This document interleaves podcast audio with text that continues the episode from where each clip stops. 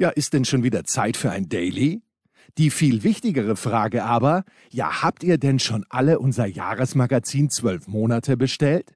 Es ist bei aller Bescheidenheit großartig geworden. 28 Interviews mit Weltmeistern, Olympiasiegern, Legenden und sogar unseren Lieblingsgastwirten. Ein Muss für alle Sportfans und ein Muss für all jene, die unser kleines sympathisches Projekt unterstützen wollen. Kostet 12 Euro plus 1,55 Versand in Deutschland. Wie bekommt ihr es? Einfach Mail mit eurer postalischen Adresse an steilpass@sportradio360.de schicken. Zwölf Monate. Unser Jahresmagazin. Ausgabe 3. Jetzt bestellen unter steilpass@sportradio360.de. Attention. Das sind die Daily Nuggets auf Sportradio 360.de. Kurz, knackig und sinnfrei. Gemäß unserem Motto: hart in der Sache, nicht im Nehmen. Heute mit dem Blick auf Tennis. Sportradio 360, wir haben ein Spontan-Daily eingeschoben, einfach, äh, einfach weil wir es können, glaube ich. Und weil jetzt eigentlich die Zeit ist und da habe ich mich komplett vertan. Ich dachte, dieser Grand Slam Cup, der Compact Grand Slam Cup, wäre immer im Winter gewesen, immer im Dezember, aber das ist ja Blödsinn. Und wer mir das gesagt hat, war der Tennisprophet, denn äh, der hat sogar Tennis gespielt während des Grand Slam Cups in München. Das kann nicht im Dezember gewesen sein. Servus, Andi Durieux. Ja, hallo, servus, grüße. Ja, also das war natürlich ein Wahnsinn damals. Da, da gab es dann auch ein Journalistenturnier da auf, auf Sandplätzen, kann mich erinnern, gleich da hinter dem Münchner Olympiastadion. Da habe ich nichts gewonnen damals. Aber was ich gewonnen habe, ist ein lieber Freund bis heute und den habe ich jetzt wieder ausgegraben. Man kennt sagen, und das ist natürlich naheliegend bei seinem Namen, die Situation im Moment ist ein Chaos. Deswegen machen wir uns jetzt an Toulieu. Also ich als Toulieu darf das sagen. Servus Karl-Heinz. Ja, ein ganz herzliches Grüß Gott aus dem Chiemgau. Ich wohne hier im Chiemgau, in der Nähe vom schönen Chiemsee. Und wir haben uns ja dann nochmal in Wien, glaube ich, nochmal gesehen beim Turnier. Aber Compact Grand Slam Cup waren wir lange Zeit nebeneinander gesessen.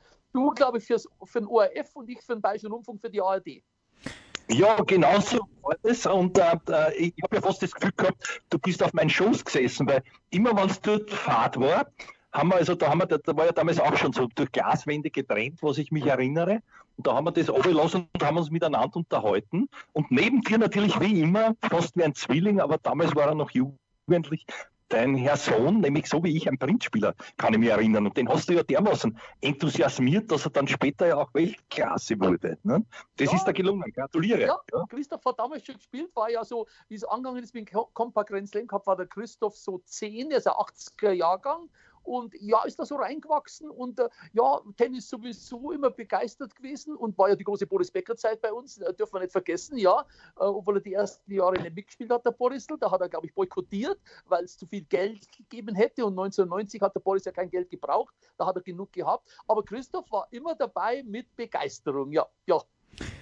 Darf ich ganz kurz, Andi, für unsere österreichischen Hörer ganz kurz mal erklären, was für eine Legende Karl-Heinz Kaas ist? Denn es gibt ja die äh, Bundesliga-Konferenz in der ARD und äh, wer Bayern 1 hört am Sam nein, wer Bayern 1 nicht hört am Samstagnachmittag ist selber schuld. Man kann sich das natürlich im Fernsehen anschauen, aber eigentlich sollten wir nebenbei Bayern 1 hören und es ist eine ganz, ganz markante Stimme und wenn man Karl-Heinz Kaas in Deutschland, äh, äh, he needs no introduction in Deutschland, um wie es wir Österreicher sagen. Und äh, das, das wollte ich an dieser Stelle nur anfügen. Herr Kaas, ich lasse euch gleich weiter plaudern, aber was mir halt äh, beim Tennis ein kleines bisschen schwierig vorkommt. Ähm, als Radioreporter, auch beim Fußball, ist ja klar, da beschreibt man die Szenerie, da darf man auch reinreden. Ist das beim Tennis ein großes Problem gewesen damals? Äh, die Leute waren ja emotional dabei, wenn der Becker gespielt hat oder wenn die Graf gespielt hat oder der Stich. Aber ich stelle es mir beim Tennis von der Emotionalität her schon ein bisschen schwieriger vor. Äh, ja, also ich muss sagen, Tennis ist eigentlich leicht zum Kommentieren gewesen. Ich habe ja auch 15 äh, oder 16 Jahre dieses Ifitos-Turnier gemacht, die mhm. BMW Open immer. Die waren immer im Sommer, im Mai waren die immer auf Sand in München. Und dieser Grand Slam Cup war für mich schon auch was Besonderes, muss ich sagen. Es war so, dass wir da viel auf B5 aktuell, das ist unser Nachrichtenkanal vom Bayerischen Rundfunk übertragen haben und auch in den Nachrichtenkanälen der ARD. Da sind wir oft beim Matchball live reingegangen. Ist heute undenkbar. Aber damals war Becker, war Becker Stich und Steffi Graf, da war das ganz normal. War, war eine spannende Geschichte für uns. Andi, ja. Dieser Compact Grand Slam Cup, du ja, hast gar nicht gewusst, warum ich mit dir drüber reden möchte, aber bitte, ähm, also, bitte. Ja, also ich habe mir Verstärkung holen müssen, weil ich denke mal, also das, ich, ich, kann mich nicht, ich kann nicht allein diese Erinnerungen äh, so genau beschreiben wie mit dem Karl-Heinz, der ist für mich da untrennbar, sind wir irgendwie verbunden. Kann mich noch erinnern, vor uns ist gesessen der Gottschalk, ja, der hat auch immer gelächelt, wenn der Karl-Heinz, also wenn der Edi Finger ist ein Waisenknabe dagegen gewesen, wie er geschrien hat, ich wäre narrisch, weil dermaßen enthusiastisch ja, dermaßen enthusiastisch war ja der Karl-Heinz, auch bei diesen Matchspielen, das kann ich mir auch noch erinnern, ja. Und natürlich hat er das also ganz, ganz, äh, wie sagt man so, also total, äh, naja, also eben, eben so, so real wie möglich mit Worten beschrieben, das, was man eben nicht sieht, nicht? das ist jetzt nicht ganz so, nicht ganz so, also natürlich ist Tennis schwierig, wenn man länger live drauf ist. Aber, aber das, das war eine Kunst und auch wieder nicht, weil natürlich mit der Euphorie ist eh alles mit rübergekommen. Ne? Dann hast du wieder den Leute gehört. Natürlich war es besser und das weiß ich. Ich bin ja ein Leidtragender, weil der Karl-Heinz im Vorgespräch hat er mich erinnert, dass der Muster dort, glaube ich, fünfmal war, nicht einmal irgendwann einmal einen Satz gewonnen. Also der war immer erst draußen. Damit war die österreichische Euphorie schon eingebremst und der Karl-Heinz hat brüht nebenbei, hat die Deutschen bejubelt. Ne? ja, es war halt ein sehr schneller Hallenboden und Thomas Muster ist über seine Sandplatzerfolge in Roland Garros immer reingekommen in dieses Feld der 16 Besten, muss man sagen, ja. Und dann hat er immer erst die Runde verloren, das weiß ich noch, weil mein Chef damals, Franz Wuchseneder, ist ein Österreicher, ist ein Salzburger. Und der hat immer gejammert und hat gesagt, Kasi, jetzt bring er mal einen Sieg vom Muster heim. Aber ist halt nicht gegangen. Ja, für alle, die es. Äh, Andi, lass mich ganz kurz nur die Eckdaten. Ein, ein, ein, ein der Jens ist ja auch Österreicher. Ja, ich bin auch Österreicher.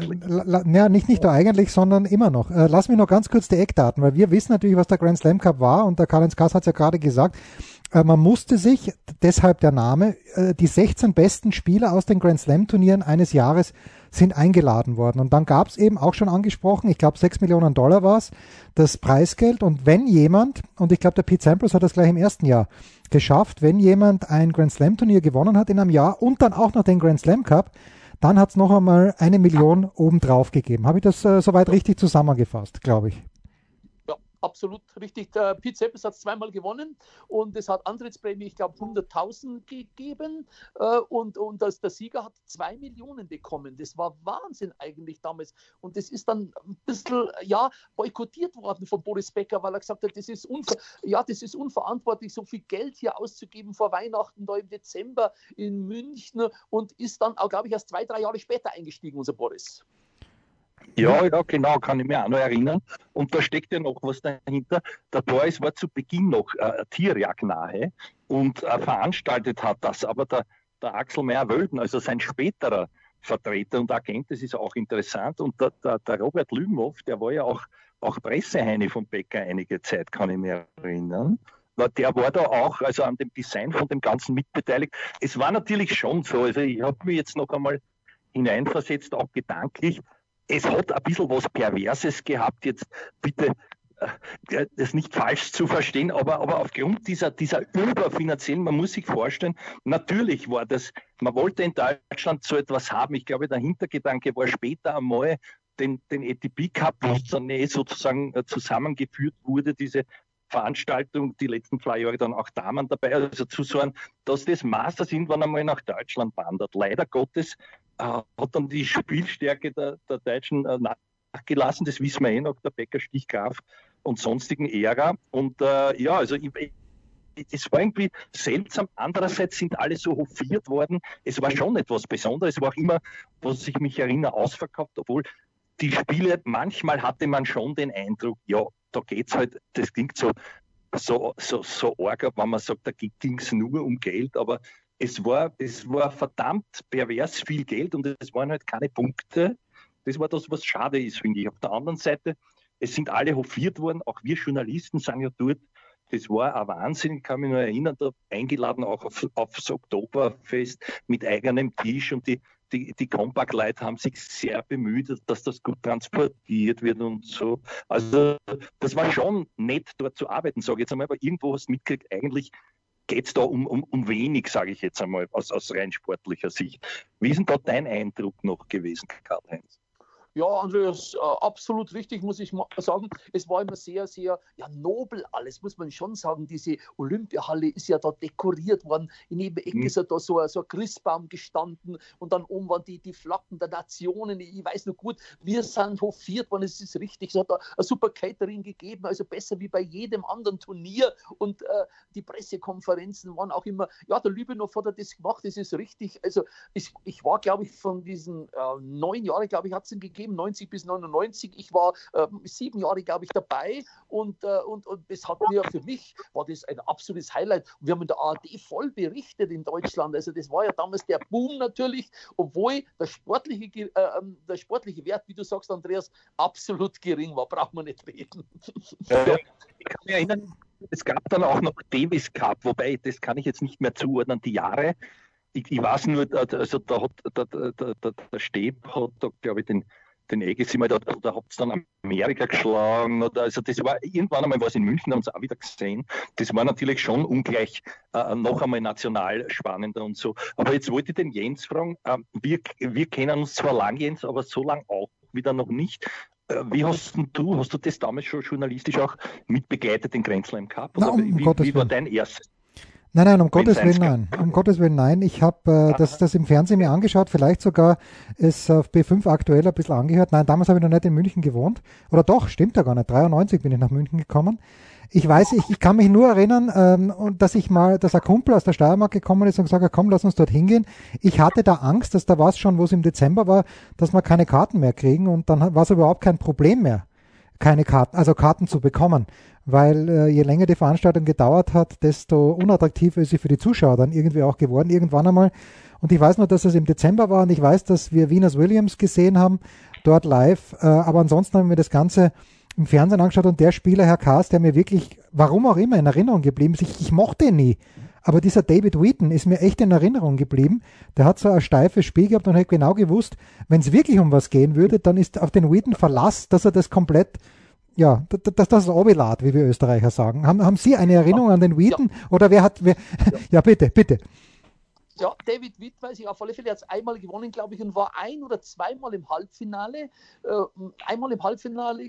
Ja, er hat bei diesem Turnier sensationell verdient und konnte von dem Turnier leben dann. Aber weil der Name gerade gefallen ist mit Williams, ich kann mich noch gut erinnern, äh, die durften dann spielen, die Damen 98, 99. Ja. Das war dann in den letzten beiden Jahren, durften die Damen spielen. Mhm. Und ich, äh, ja, man soll aber Bilder malen im Hörfunk, im Radio. Ich habe dann die äh, Serena Williams beschrieben die war damals sehr jung und hat da super gespielt. Einmal hat sie übrigens sie gewonnen, einmal hat die Venus ihre Schwester gewonnen. Und ich habe die da so beschrieben, ähm, ja, kurzer Minirock und die Farben und wie sie ausschaut und so weiter. Da ist mir vorgeworfen, ich habe sexistisch kommentiert. B5 aktuell ist ein Nachrichtenkanal. und mein, mein, mein Chef damals wuchs und hat gesagt, Kasi, werden Sie ein bisschen mehr über den Tennisball berichten und nicht die, die Damen beschreiben. Das ist nicht so gut angekommen. Also das ist auch noch so eine Anekdote, ist eigentlich unglaublich. Äh, ja, man soll die beschreiben alle. Und, und die habe ich dann scheinbar zu sexistisch beschrieben, was weiß ich. Also ist mir auch noch eingefallen. Da muss man natürlich ehrlicherweise sagen, beim, beim Bäcker hätte man nie ein Wort darüber verloren, wie kurz die Hose ist. Das muss man natürlich schon auch ja. sagen. ja, absolut. absolut. Das stimmt ja. Ja. Naja, es, aber es war dann schon so leider, also die, ich finde eine Stunde, nachdem es eine deutsche Veranstaltung war, natürlich, man weiß, dass, dass die Local Heroes dort wahnsinnig ziehen und so etwas mittragen bis zum Schluss, wie der Jens schon ganz richtig gesagt hat, zwischendurch so schön das war, also auch, auch für uns Ästheten und, und, und Freunde von, von Zwisten, wo sich die fast erschlagen hätten. Daher Brad Gilbert in seinem Winning Ugly hat das dann auch noch beschrieben, wie er auch den Witten immer pro, äh, provoziert hat. Und ich glaube, da hat er ihn geschlagen, aber das waren ja, also da waren schon Dinge, aber die, die, die Partien nominell waren ja teilweise leider schade. Und im letzten Jahr hat es so ausgeschaut, als wäre es auch aufgelegt gewesen für den Tommy Haas, nur leider hat dann der Greg Lusetzky ausgekegelt, das kann ich mir auch noch erinnern. Und wenn wir schon von Anekdote sprechen, für mich persönlich war eine, eine ganz erstaunliche Wandlung, die ich ja so nicht mitbekam, weil der Ege zu Beginn seiner Karriere, der war ein, ein richtiger Pimp, nicht? Also da war noch, da war noch in diesem Nike-Outfit, das man jetzt wieder aufgelegt hat, dieses, dieses fetzige und so mit Neon und der Jean und so weiter. Aber der war ja nicht nur nicht gesprächig, sondern der war richtig ungut zu Journalisten, ist auch teilweise weggegangen, wenn wir live drauf waren. Ich kann mich noch erinnern, beim Davis Cup 90, da im, im, im Praterstadion, das war eine Frechheit eigentlich, auch weltweit. Nicht nur mir gegenüber. Und dort hat er sich dann präsentiert, obwohl er nie was gewonnen hat, fast wie ein Philosoph und hat da, hat, hat da so erklärt und so weiter. Dann auch meine Frage ist, so, und da habe ich mir gedacht, der hat sich schon sehr gewandelt, so quasi im Sinne von, naja, wenn ich schon machen muss, dann, dann, dann überlege ich mir jetzt auch was. Und da hat man auch gesehen, wie reflektiert der dann wurde. Und das war ja auch wie der Gilbert dann gesagt hat, sein, äh, einer seiner letzten Trainer, glaube ich, neben dem Cahill, äh, wo er dann gesagt hat, ja, der ist also richtig weise geworden und das war auch ein Grund, warum der so lang sich gehalten hat. Aber das ist jetzt nur so von mir, weil du sagst, persönliche Erinnerungen auch, dass man da mhm. vielleicht erzählt. Ne? Und ansonsten bin ich gern inline geskatet, rund um den Olympiapark damals noch. Das hätte ich mir jetzt nicht mehr trauen. Du darfst, darfst dich immer noch trauen. Also der Olympiapark hat sich jetzt nicht wahnsinnig verändert. Herr Kass, Sie können ja für uns vielleicht so einen kleinen Disput klären, weil wir haben vor, vor kurzem, der Andi und ich im Sommer haben wir mal überlegt, wer ist denn die größte Legende im Tennissport. Also in der Open Era äh, vor 1970, das lassen wir mal beiseite. Aber wenn es jetzt wirklich nur darum geht, einen legendären Status, jemand, der auf und neben dem Court wirklich ja, eine Legende war, äh, der den Sport weitergebracht hat, auch in der internationalen Wahrnehmung. Wir sind auf verschiedene Ergebnisse, Ergebnisse gekommen. Ich habe übrigens ihrem, ihrem Sohn, äh, dem Christopher, gestern die gleiche Frage gestellt. Er hat mir was zurückgeschrieben, weil ich mache ein bisschen eine Umfrage. Aber mich würde es interessieren, Sie als, als Beobachter des Tennissports, als auch Showsportbeobachter bei den Männern, wen hätten Sie denn da spontan in Ihrer Liste vorne? Also für mich ist es eindeutig, äh, gibt es keinen anderen, ist Björn Borg. Der hat äh, fünfmal Wimbledon gewonnen. Das ist für mich einer. Wir waren damals, ich kann mich noch erinnern, äh, im Schwimmbad, äh, 40 Grad an einem Samstagnachmittag. Da, da, da liegst du einfach da und, und dann bist du heimgefahren, weil der gegen einen, was weiß ich, Edberg gespielt hat oder gegen einen Wielander oder was. Das hast du dir dann im Fernsehen angeschaut. Heute undenkbar. Da bleibe ich im Schwimmbad liegen und dann hören wir das an oder, oder gehe da vielleicht auf mein iPhone drauf und so aber, aber damals sind wir heim, haben da die Fernsehen geschaut. Das war, das war eine unfassbare Zeit. Und, und also Björn Borg bin ich heute noch Fan, muss ich sagen. Das war für mich der allergrößte. Muss ich ganz ehrlich was sagen. Ich weiß nicht, was der Christoph gesagt hat.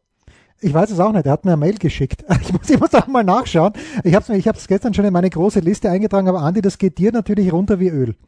Ja, sicher. Und ich wollte jetzt gerade fragen, ob, ob der Karl-Heinz, weil wir, wir tauschen uns ja nicht aus. Ich meine, ich verfolge ihn und hier und da haben wir uns noch gesehen auf Veranstaltungen, immer wohlwollend, weil er halt ein, ein, ein wirklicher Sympathieträger ist und mit, mit er ist Danke. wirklich, also, dass man ihn nicht kennt und Sicht, aber wenn man drei Worte hört, das, da kommt auch diese, diese Begeisterung mit. Was das, das sind noch Reporter, da, wie sagt man, also so richtige Legenden, wo du merkst, der ist teilweise ein Fan, hat aber großen Respekt vor dem, was er da macht. Freut sich auch irrsinnig heute noch, dass er dabei ist. So wie, ich habe ja ein paar Mal gesehen, auch jetzt gibt es ja überall, nicht nur beim, beim Kasi Junior, aber mit den neuen Medien, so Moderationen auf dem TC Großhesselohe, da habe ich mir gedacht, vielleicht, nachdem dort viele Österreicher spielen, vielleicht nimmst du mir einmal als Gast, äh, als Gastmoderator mit. Das tät mir so einen Spaß machen, was da ein bisschen herumplädeln dort, aber egal, das ist nur, das ist ein, ein, ein, eine andere Frage.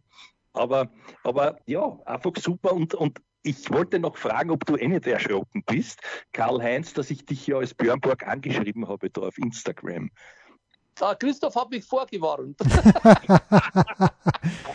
äh, also ich habe es jetzt gefunden. Also Kasi, ja. Kasi Junior hat ähm, völlig verständlich natürlich auch, hat einen gewissen Recency Bias, wie wir auch in Österreich sagen, und hat äh, als seine Nummer eins den 20-fachen Grand Slam Champion, aber nicht Rafael Nadal, sondern Roger Federer genommen. Nadal ist bei ihm zwei, Federer ist ja.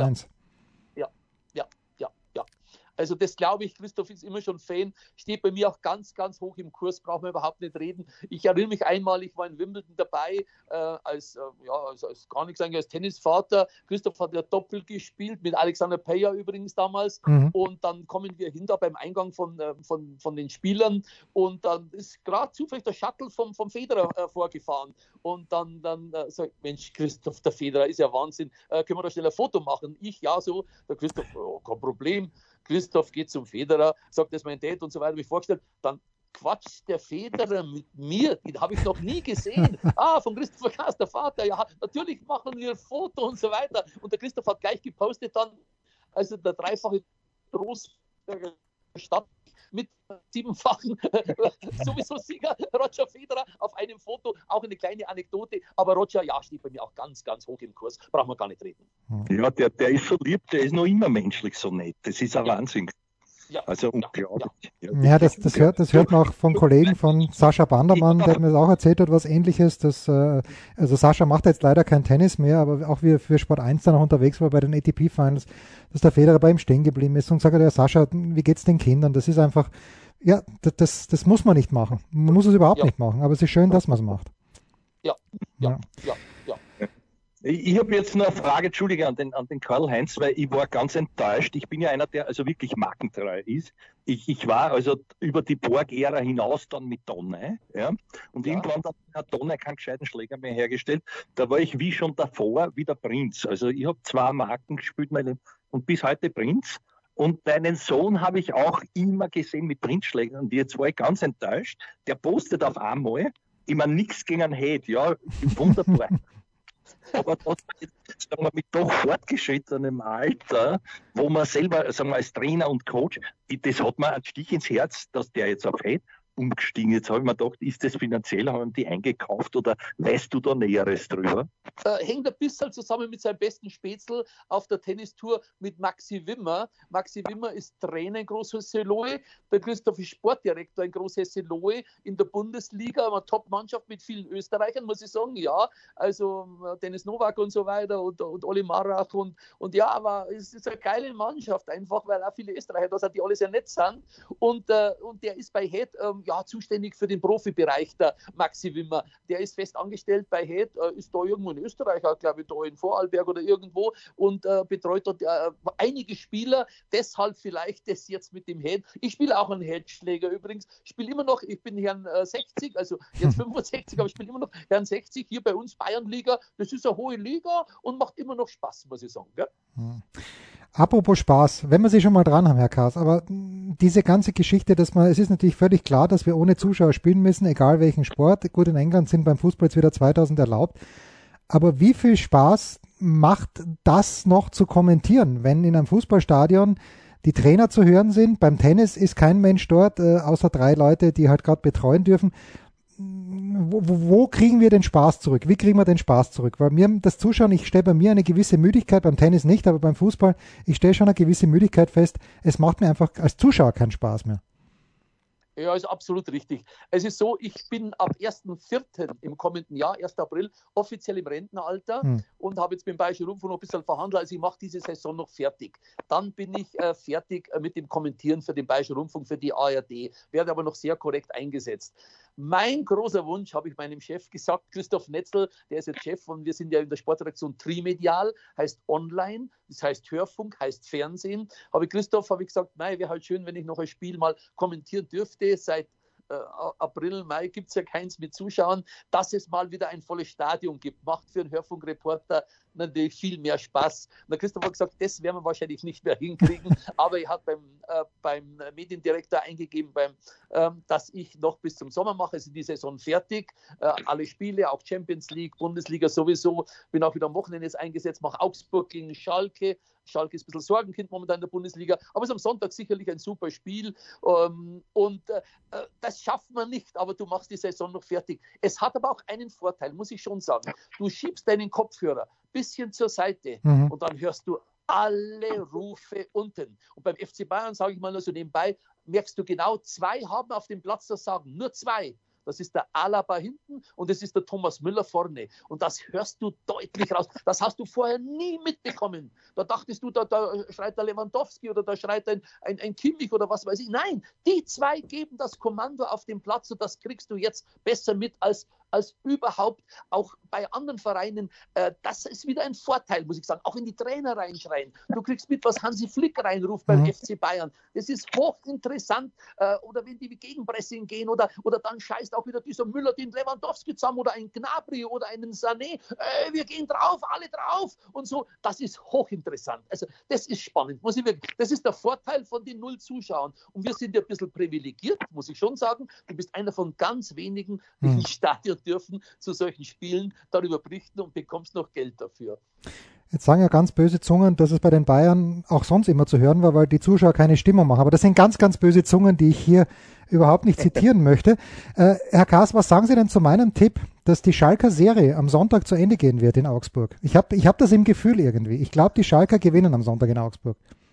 Ich bin gespannt. Ja, Augsburg ist auch so eine Wundertüte ähm, ja, irgendwann muss ja mal die Serie reißen, da bei, bei, hm. bei Schalke. Nicht, dass die mal, mal 30 Spiele ohne Sieg sind. Ähm, kann schon sein. Augsburg, ich habe das letzte Heimspiel gehabt, äh, ja, mit viel Glück unentschieden gegen Freiburg. Am Schluss noch so ein Kracheltor, so abfälschter Schuss. Also verdient hatten sie es nicht. Äh, ja, ist möglich. Ja, sind hm. wir auf einer Linie. Gut. Andi, haben wir noch was zum Grand Slam Cup? Haben wir noch was zum Tennis? Nein, eigentlich nicht zum Tennis schon, ja, dass man nicht das Fußballherz zwar äh, interessiert zu, aber bin, bin ich nicht so firm wie ihr. Ähm, ich wollte den Karl-Heinz fragen, jetzt abschließend, ohne mich zu disqualifizieren, war dein Sohn im Semi oder im Viertel in Wimbledon? Äh, in Wimbledon ne? hat der Halbfinale mit Alexander Peyer gespielt. Semi, ja, dann war es doch, dann, dann habe ich es richtig im Kopf gehabt. Ja. Das war das eine und das andere ist, weil wir jetzt ja dann langsam zum Abschluss kommen, was war denn dein Highlight dieser so äh, neuen und halt leider doch etwas äh, eigenartigen Tennissaison 2020? Ja, Highlight ist für mich Dominik Thiem. Ich bin begeistert von dem. Äh, da glaube ich, steckt mich auch der Christoph so ein bisschen an äh, äh, vom Domi. Ja, wir, ich war da mal bei Servus TV, ich weiß nicht, ob ich sagen kann, hier im Studio Natürlich. in Salzburg. Christoph war da geladen als Gast. Der Vater vom Domi war da, der Bruder vom Domi war da und da haben sie so eine tolle Runde. Äh, ich war da mit den allen hinterher beieinander. Also die Familie Team. Ich war da begeistert vom Vater. Äh, andere Leute reden da anders, was weiß ich, aber war sehr, sehr sympathisch sympathisch und, und, und wir hatten eine riesen Gaudi und äh, Christoph ist da so ein bisschen als Experte jetzt da bei, bei Servus TV und äh, ja, muss ich sagen, äh, war, war, ich begeistert und natürlich der Sieg von Dominik Thiem bei die, äh, bei die äh, was war's, die US Open waren ja, genau, ja, war, war, war für mich das Allerhöchste. Das Highlight des Jens steht noch aus. Boah, ist das schwierig, weil natürlich auch jetzt wieder, an was erinnert man sich? Äh, puh, ich, ich finde den Saisonabschluss von Medvedev, ganz ehrlich, ich mag den Medvedev. Je mehr ich dem Medvedev zugeschaut habe, umso besser, aber mir geht's ja ganz gleich. Ich bin ja da, ich habe mir komplett damit abgefunden gehabt, dass der Dominik das verliert, weil das wäre einfach so stark war in den ersten zwei Sätzen. Und dann kommt er zurück und liegt aber im fünften Satz mit Break hinten und ich habe mich wieder damit abgefunden gehabt, dass er verliert. Und dann in dem Tiebreak habe ich schweißnasse Hände bekommen. Aber irgendwie haben wir es gedacht, er gewinnt, dann hat er es zum Glück gewonnen. Und dann nehme ich das schon auch als mein Highlight, weil es, äh, weil ich es eben sehr, sehr, sehr, sehr gewünscht habe, weil er bei diesem Turnier, gut, beim Djokovic ist natürlich Pech gewesen mit der Geschichte mit der Linienrichterin, aber ansonsten war der Dominik da der beste Spieler und es wäre eigentlich Wahnsinn gewesen, wenn er das Finale nicht gewonnen hätte. So gut der Zverev natürlich auch gespielt hat.